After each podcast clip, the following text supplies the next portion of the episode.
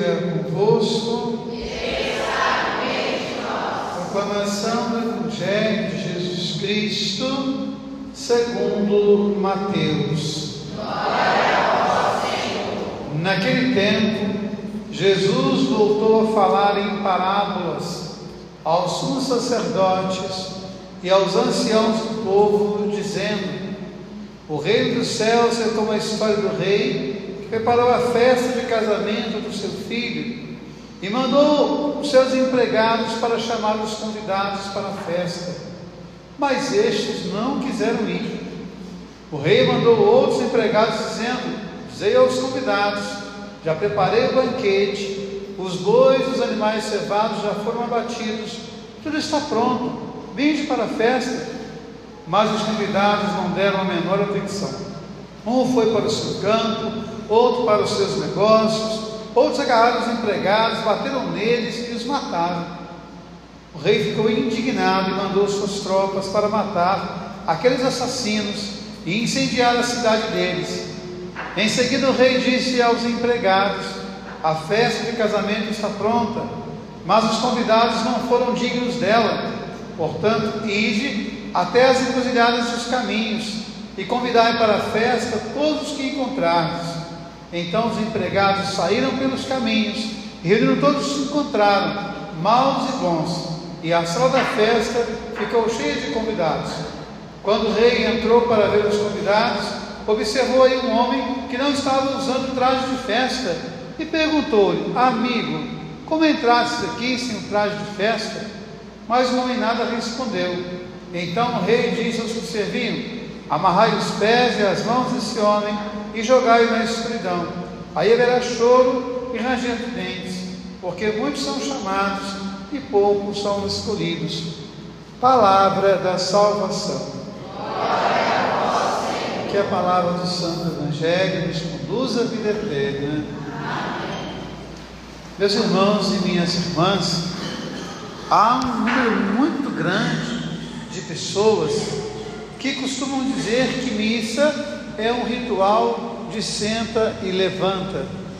Pessoas que não têm costume de vir à igreja, elas gostam de usar esse argumento.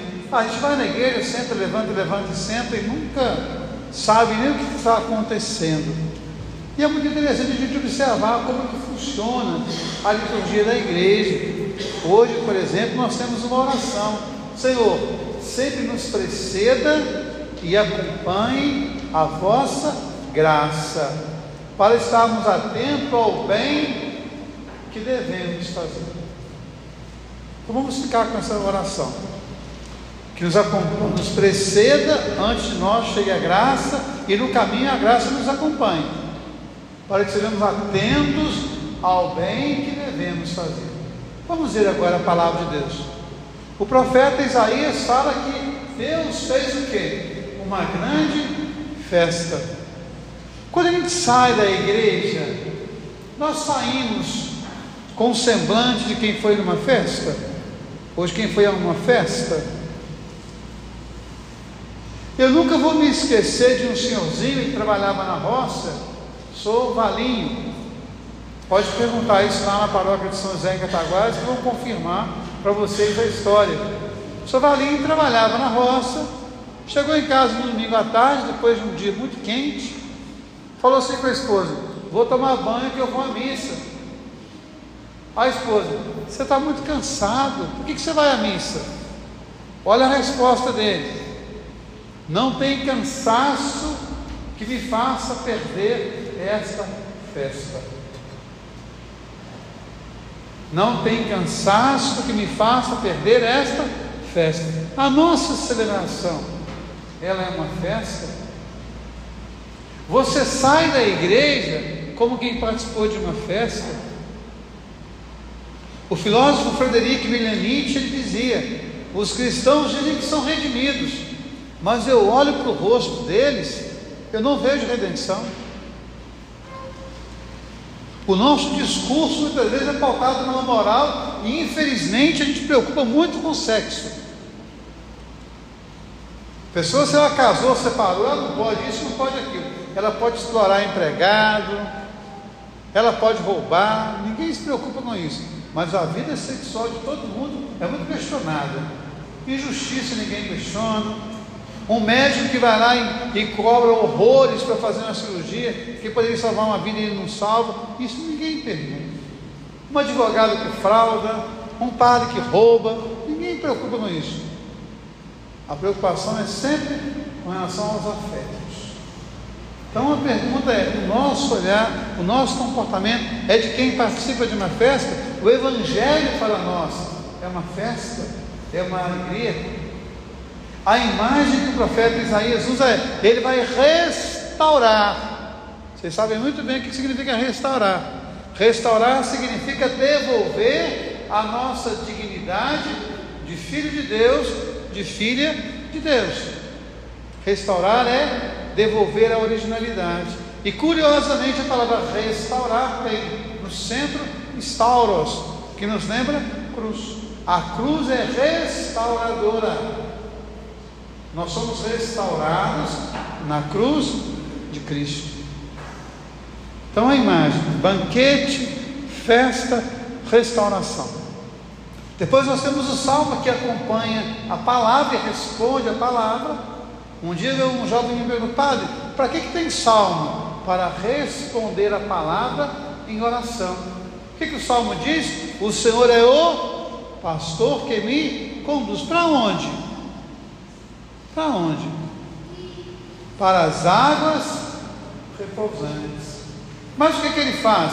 Ele me alimenta, ele me dá descanso, ele faz mais do que isso, ele unge a minha fronte e o meu cálice transborda. Senhor, nos acompanhe e preceda a vossa graça para fazermos o bem que devemos fazer.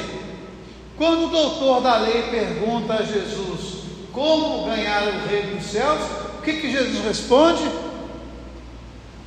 O homem caiu à beira do caminho.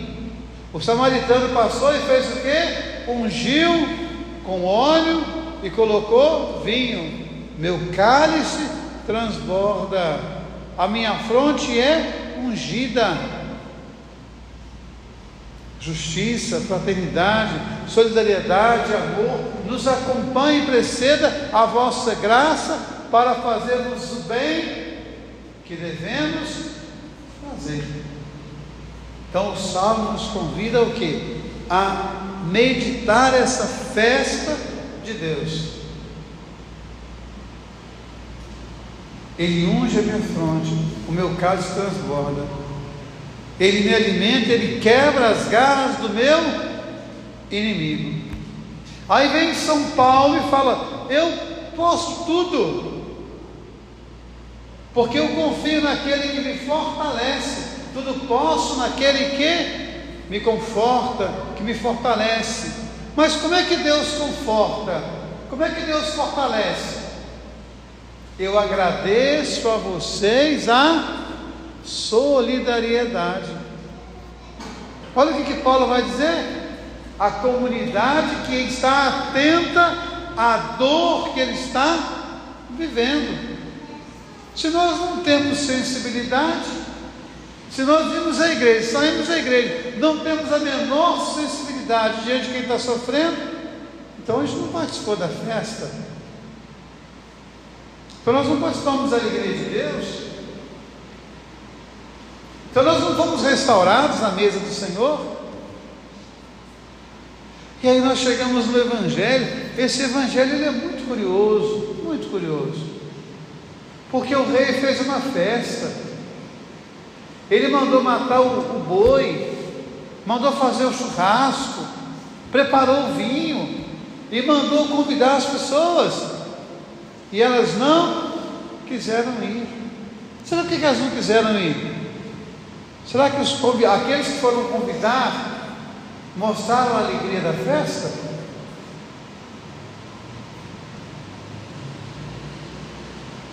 Eu repito mais uma vez: muitas vezes as nossas liturgias são mais letargias do que liturgia.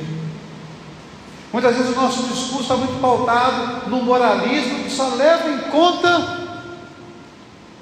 a afetividade. Não leva em conta outras coisas. Não leva em conta a generosidade, não leva em conta a fraternidade, não leva em conta respeito, amor. Então é muito curioso, porque vai uma segunda vez e ninguém quer participar da festa.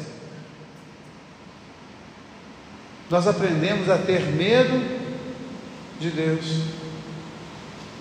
O Deus que manda as tropas matar todo mundo. Quantas e quantas guerras feitas em nome de Deus. Eu me lembro de uma outra pessoa, um senhorzinho, que depois de muitos anos ele falou comigo, padre, eu queria falar um negócio com o senhor, Bernardo, Bernardo Peixoto. Eu queria falar um negócio com o senhor. Eu fui formado em colégio de padre, estudei com os padres maristas. Eu era obrigado a ir à missa todo dia, mas eu odiava. Eu tinha pavor de Deus. Mas hoje eu venho à missa por amor a Deus, porque eu aprendi a amar a Deus. Amar a Deus. Quem ama a Deus é acompanhado, é precedido pela graça e tem a sensibilidade de observar ao seu redor. Qual é o irmão que precisa de águas repousantes? Qual é a irmã que precisa de unção?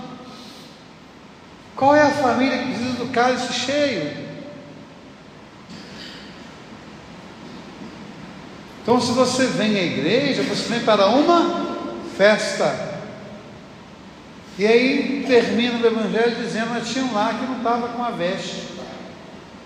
É claro que na comunidade judaica tinha a veste. Na entrada do palácio tinha um lugar onde estava a veste para todo mundo, ficar igual. Igual essa marmota de casamento hoje, né? Que as, que as madrinhas, tudo tem roupa igual, tem mais ridículo da face da terra. Coisa, essas modas americanas que são horror.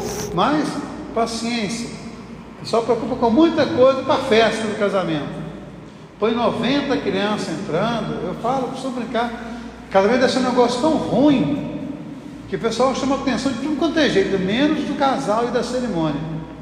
O pessoal quer entrar com um cachorro na igreja, é uma confusão. Mas mudemos, deixemos de lado. O moço chegou na festa, ele não estava com a veste. Hoje eu vou dançar uma valsa de 15 anos. Eu estou assim, como é que eu vou? Vou de tênis ou eu vou de sapato? Vou de sapato, né? É melhor. Vou de calça jeans ou vou de terno? Vou de terno, é melhor. Então eu tenho uma veste, mas qual é a veste que nós somos convidados a vestir?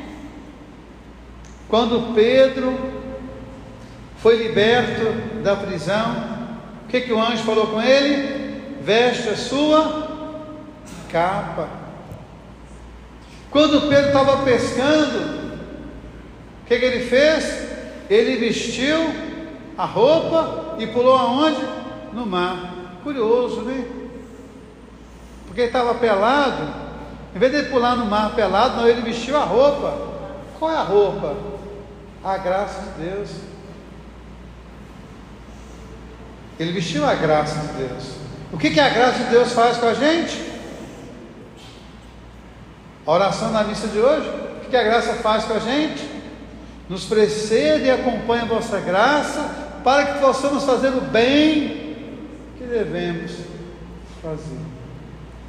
Então, meus irmãos e minhas irmãs, que a gente possa viver a festa, partilhar a festa, fazer com que os outros amem a festa e venham para a festa. Louvado seja nosso Senhor Jesus Cristo.